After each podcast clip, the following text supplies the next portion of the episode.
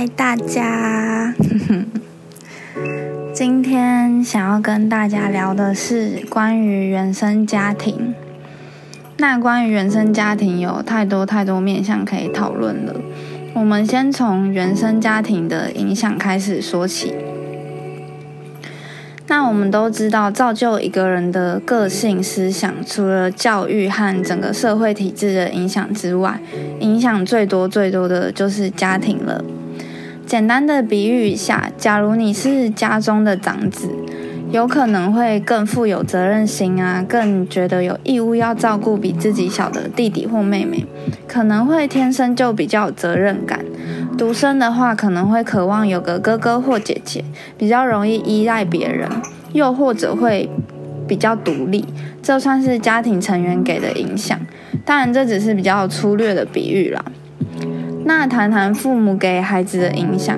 假如说从小就是处在被责骂、被批判，严重一点可能还讲过后悔生下你这个小孩的话的这种父母，给小孩的影响就是让自己觉得自己很没有价值，容易怪罪自己、批判自己，然后觉得都是自己的错，一直活在没有自信里面，一直觉得自己是个负担的存在。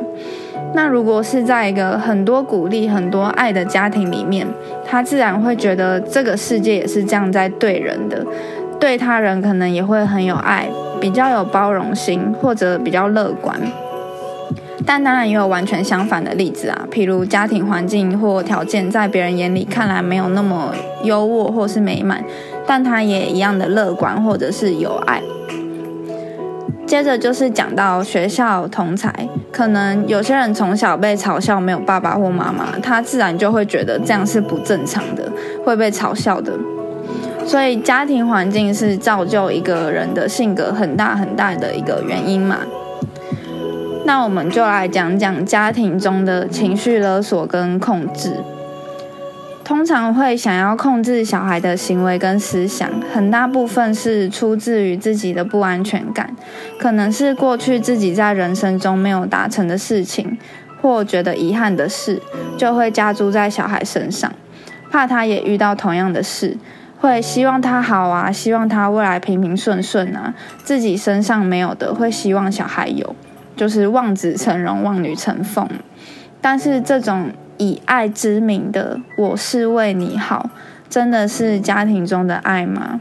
而且每个灵魂想体验的经历都不同，你永远不会知道什么样的体验是对那个灵魂来说是最好的，只有他自己知道而已。你无法去控制别人的一生，无法去把别人的一生都安排的好好的。那么有些父母也早就把孩子的一生都规划好了，几岁要学什么才艺呀，要考什么大学呀，要做什么工作啊，几岁要结婚啊，完全把自己定义认为的好的事情复制在自己的孩子身上。那这会造成什么结果呢？这个就是会让整个家庭窒息的原因。因为把自己的观点套用在孩子身上，把自己所缺乏、不足的都希望小孩能够拥有，就开始过度严厉、过度的批判自己的小孩，不符合期望就会责骂说：“你这里做的不好，你那里做的不好。” 但这真的是为了对方好，还是自己好？在很多关系中，其实都是这样的，不只是家庭。那处在这样家庭的小孩，可能原本有想自己做的事，但最后都因为被批判或是被拒绝，就顺着家庭给的一切，自己也绑着自己的人生，不敢开口表达自己的想法，不敢去做自己想做的事，到最后连自己的人生都没什么看法，因为已经习惯被拒绝了啊。最后复制这样的思想和行为模式对待自己的爱人或家庭，然后就一直 循环下去。希望别人达成自己的期望，这是一件非常可怕的思想跟控制欲哦。你为什么不是期望自己能够去达成那件事呢？而是想要对方来达成，进而满足自己呢？往内探究，这都是对自己的不安全感和对自己的没自信、自卑，又或者感觉对自身对爱的不圆满。在《爱和自由》那集，就是有提到，是因为对爱的恐惧而想要支配及控制另一方或是自己的小孩，才会有一种掌控着一切的满足感。但是想想看，在掌控中的爱是出于欲望还是爱呢？其实学会对家庭中的人拒绝也是一个要学习的课题哦，因为我也常常会觉得，可是他是我的家人，这样说我怕会伤害到他，然后被这样的道德观绑住，是不是很可怕？连自己的家人都不敢说诶，勇敢的拒绝，表达自己的想法，其实不会伤害到他人。他如果被伤害，是因为你的想法不符合他的期待，所以他感到受伤。你想想看，如果一个人都不在乎你的感受和你快不快乐了，那为什么还要怕伤害到他呢？而且你也只是表达自己的看法而已，这不是很自然、很一般的事吗？我们都太被道德观绑住了，不直接、不勇敢表达自己的想法的话，也会让自己活得很憋屈，不像自己，更不快乐而已哦。再来要讲的是从争执中看见自己的判别心，这其实是我自己发生的一件事情。我前阵子因为某件事情和家人有点纷争，然后我当时非常的气愤，觉得为什么他都不了解我，为什么他都听不懂我在说什么，为什么他要活在这样的行为模式里面，就是整个感觉很不解就对了，然后就很生气，很生气。可是冷静下来之后，我就发现。在这个争执里面，我看见我自己的判别心和二元对立的心还是存在。怎么说呢？就像我家人会因为观点不同或不理解我的想法，所以造成争执一样。我自己觉得他不理解我的地方，相反的也是我不理解他的地方。所以其实我可能也在自私的希望他可以以我的观点去思考，甚至还会认为我的观点才是对的。就在我生气的当下，其实我也变成那个很自私的人。但是其实我们都要去接受每个人有不同的想法，就像你觉得对方无法去理解你一样，不是他或是你不对，单纯只是观点不同、想法不同。他是对的，你也是对的。每个人选择走的路都是他灵魂想要去体验的旅程，不干涉他人的自由意志。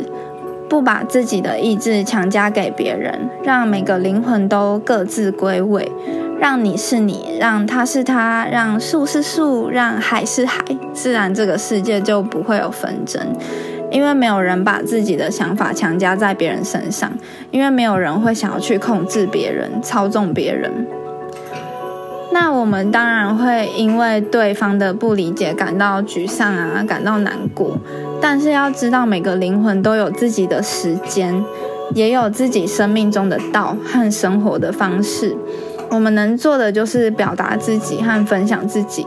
那对方能不能接受或认同，都是灵魂自由的选择。而这份自由，就是让彼此更美好的原因哦。就像我分享的内容，你可以选择相信或不相信，听或不听，做或不做。我讲的也不一定是对的啊，对吧？每个灵魂想选择的都不一样。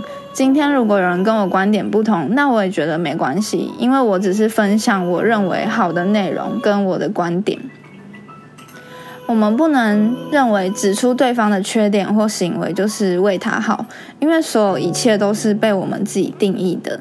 在宇宙中没有好坏，每个人所处的位置都是他的最佳位置，每一个时刻都是完美的时刻，都是他此时此刻想去体验的事。如果能这样想的话，我们就不会想要去改变别人。没有谁是谁的救世主或者是老师。当我们都这样想的时候，我们就可以让对方和自己都意识到，我们都可以做我们自己。那学习不批判或是没有二元对立的心，也是我现在还在学习的事情。应该说，一生当中都还在学习的事情。因为有别人跟自己的观点不一样的时候，很容易就会感到说，哎，他怎么这样啊 之类的。但是这个就是这一生当中要去努力学习的课题。希望大家也可以让自己的思想自由，也让对方的思想自由。那就是这样啦，大家下次见。